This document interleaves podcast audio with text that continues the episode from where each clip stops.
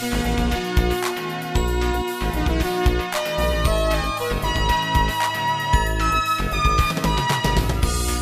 菱地所物流リート投資法人 IR セミナー。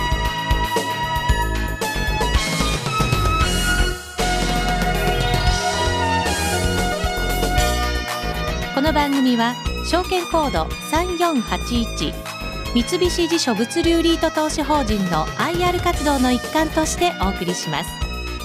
お話は三菱地所投資顧問株式会社常務取締役物流リート担当坂川雅樹さんです。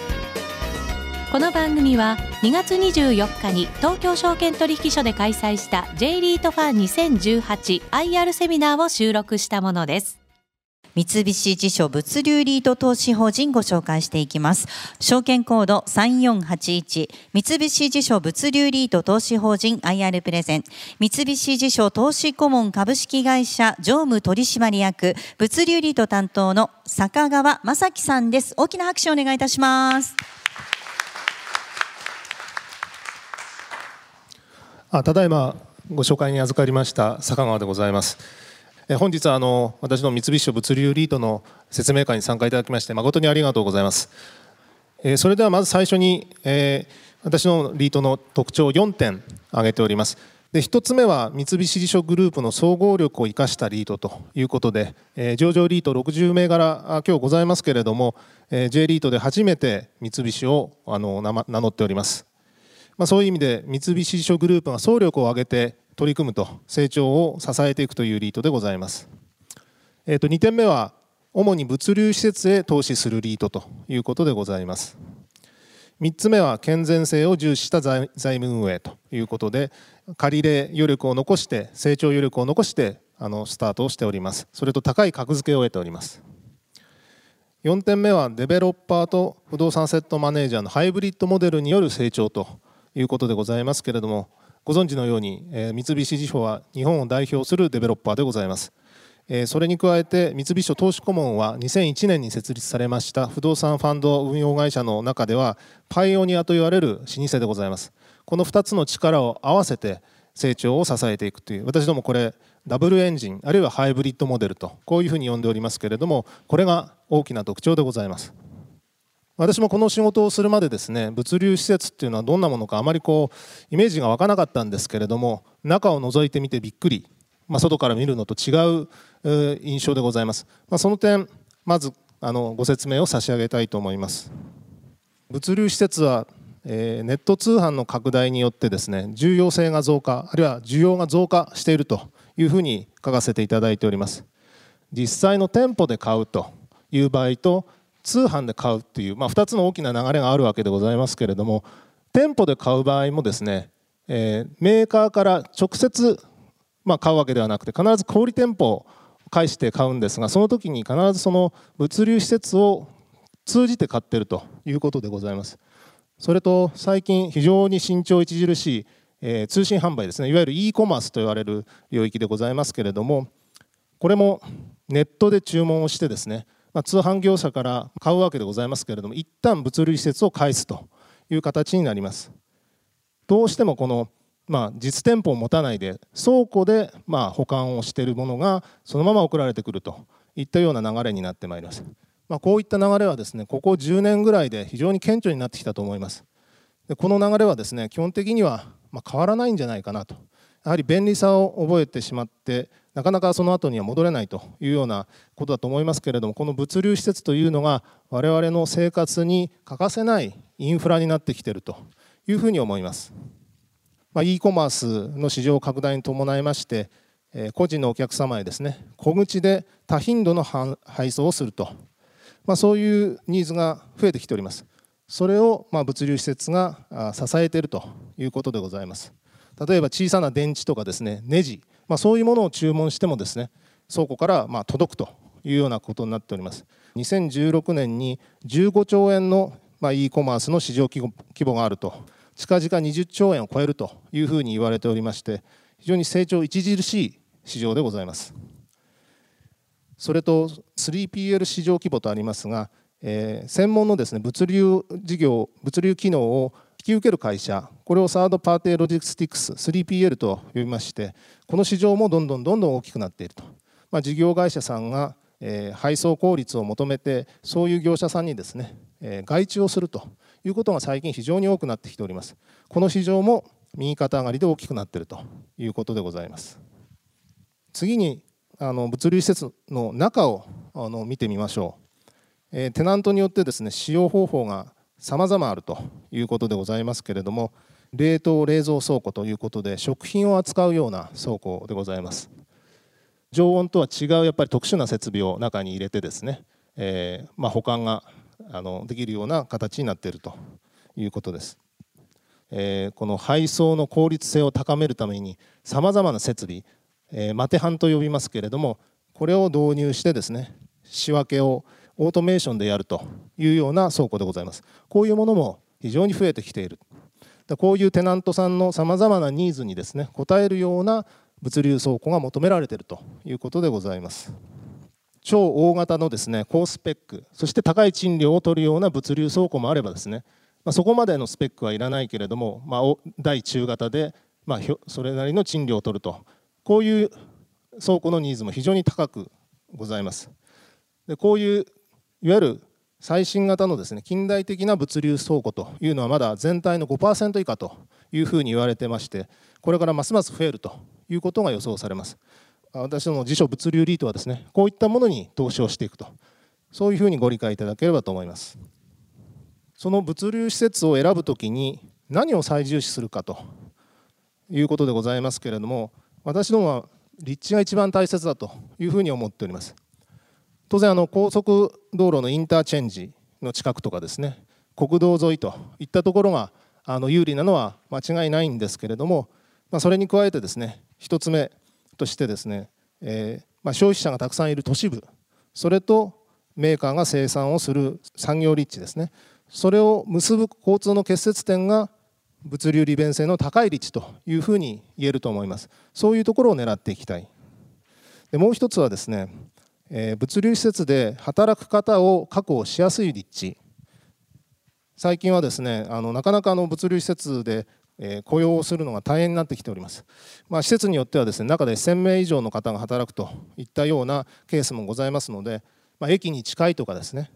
えー、まあ、通勤がしやすいといったことで住宅地に近いということが一つ大切な要素になってきています、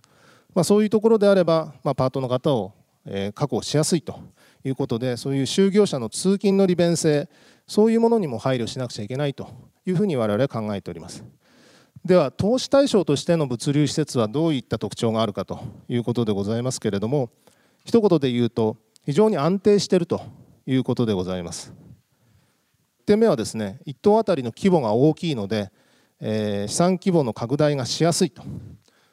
私ども最初700億円のポートフォリオを今構築してございますけれどもそこからまあどんどん大きなポートフォリオを構築していくという予定でございますがそういう資産規模を拡大していきやすいという特徴がございます。で2点目はオフィスとか商業住宅そういった他のアセットと比べてですねテナントの数が少なくて長期の賃貸賃貸借契約が多いという特徴がございます。これはすなわち長期安定的な賃料収入が見込めるということでございます。私どもの例で言いますと大体契約の平均期間が7年間ございます。その間賃料がま安定して入ってくるということでございますので、まあ、非常に安定しているということでございます。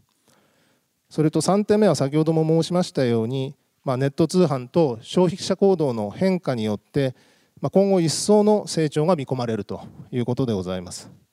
こういった点からですね物流施設に安心してま投資をしていけるというふうに考えて私どもリートを立ち上げたということでございます。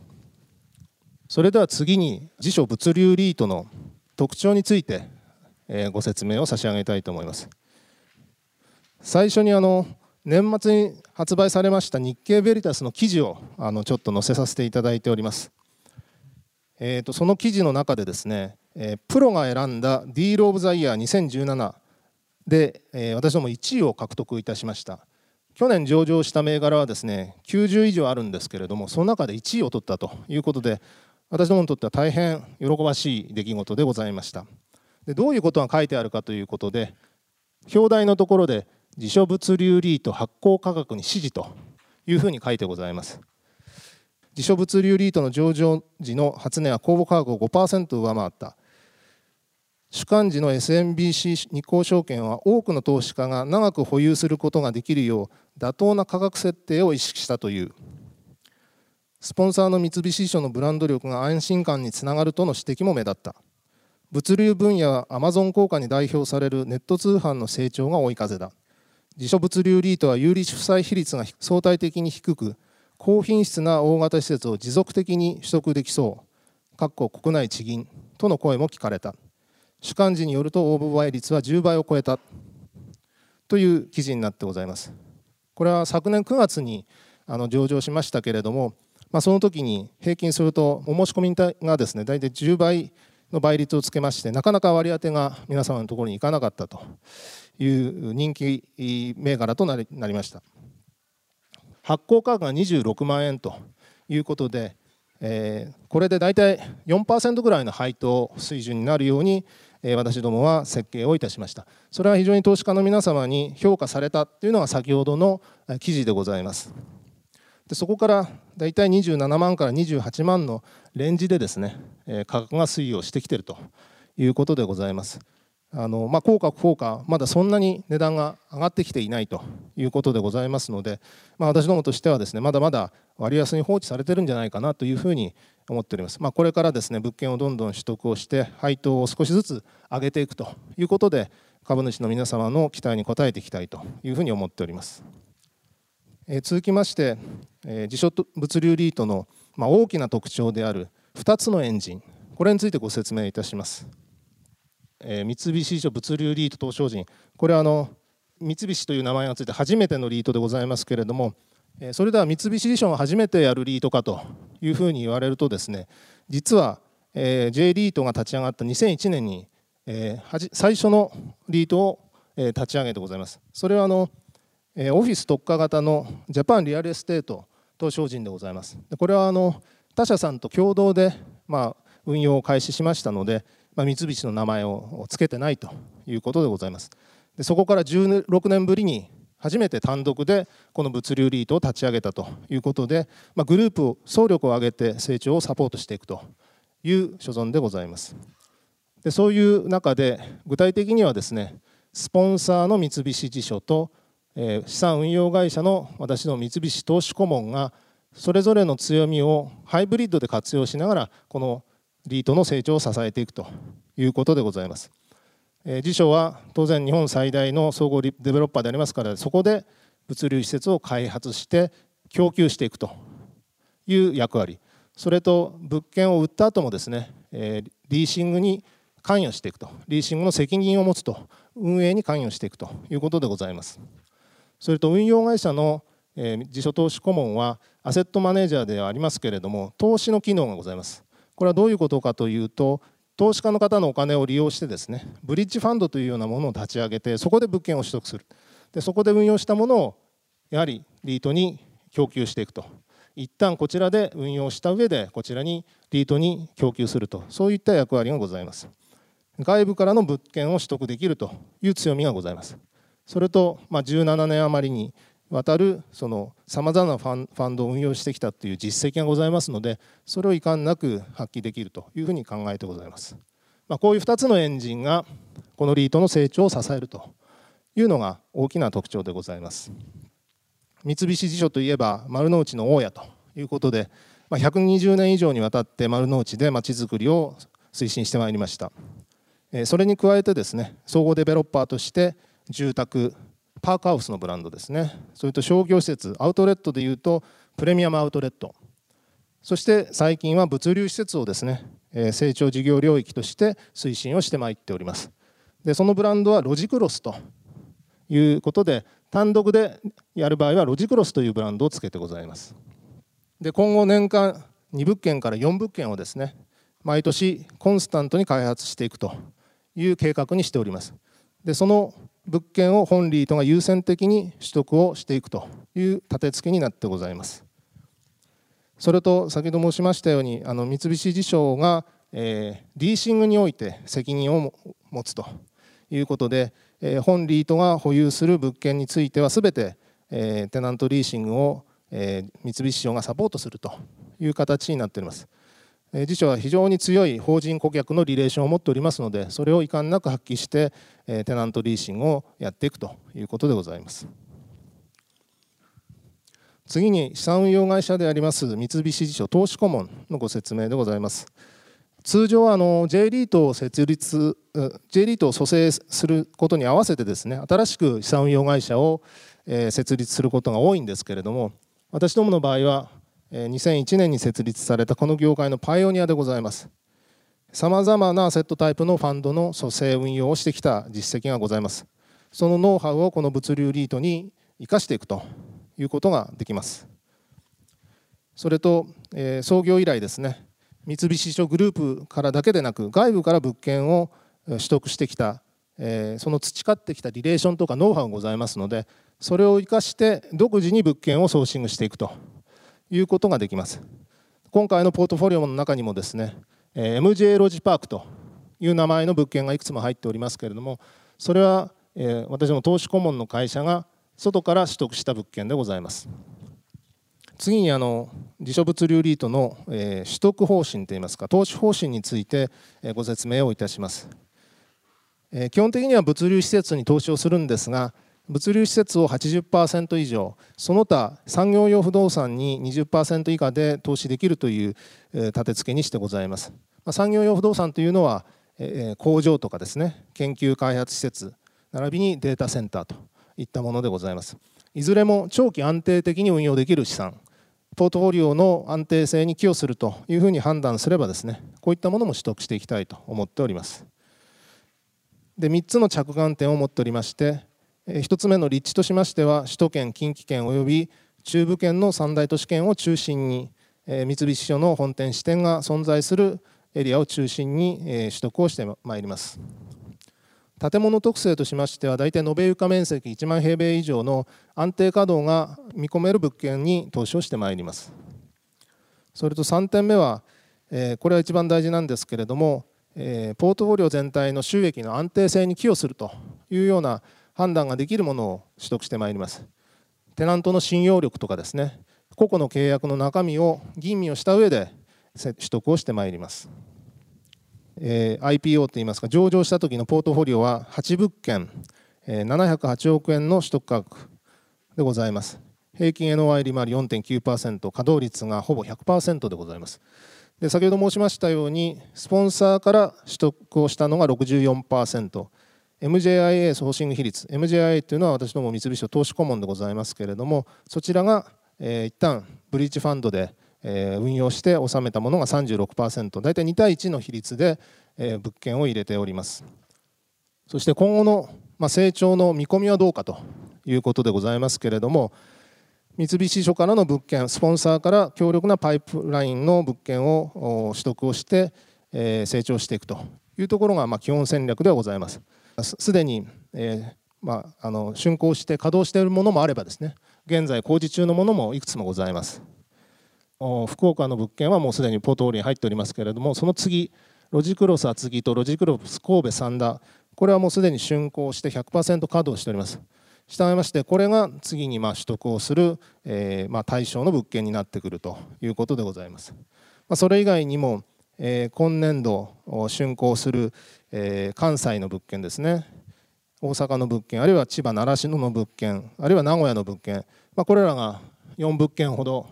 え、控えておりますし、え、その先に横浜あるいは茨城、まあ、この辺の物件も今工事中でございます。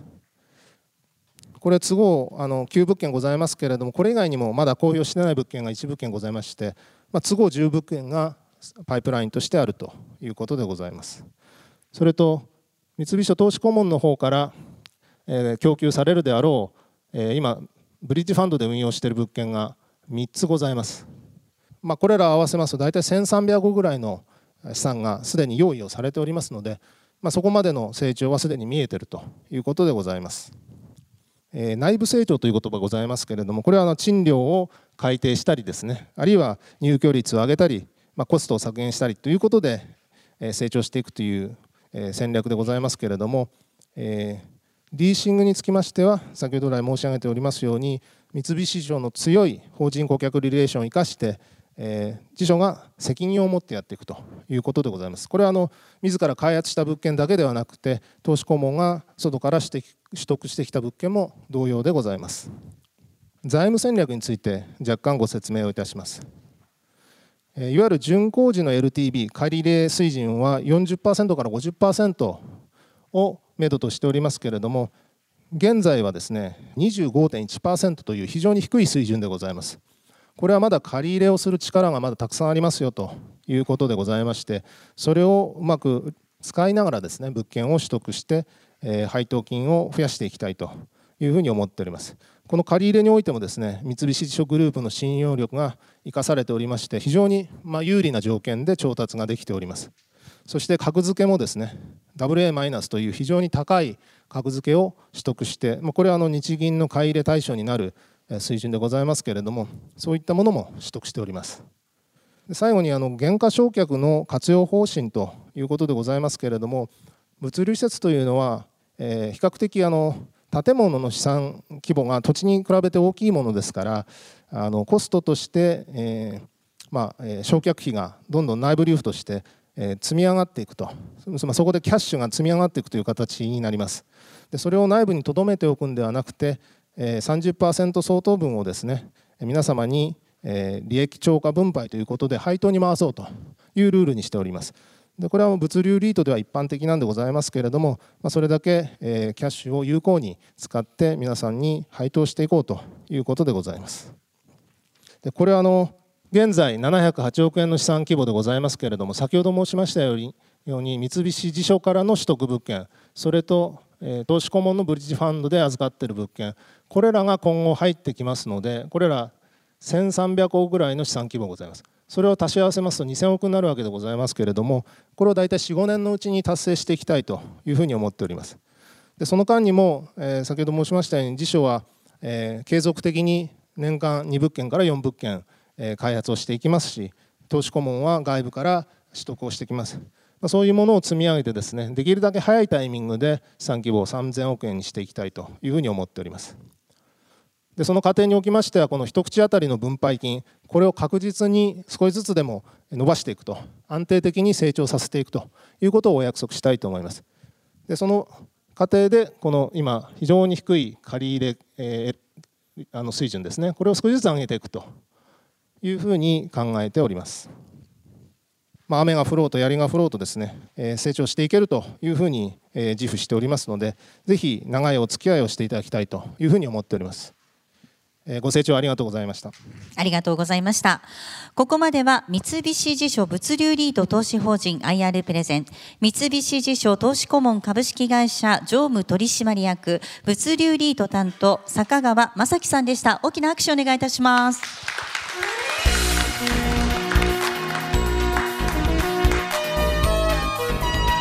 三菱地所物流リート投資法人 IR セミナー。この番組は証券コード3481三菱地所物流リート投資法人の IR 活動の一環としてお送りしました。